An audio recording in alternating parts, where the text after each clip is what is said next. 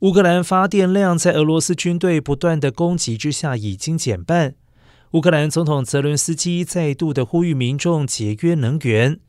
联合国世界卫生组织 WHO 稍早警告，乌克兰今年冬天恐怕会出现人道灾难，而且。今年秋季的气温反常，比较暖和，但是目前已经开始降到摄氏零度以下。某些地方的冬季数月期间，渴望继续下探到零下二十度甚至更低。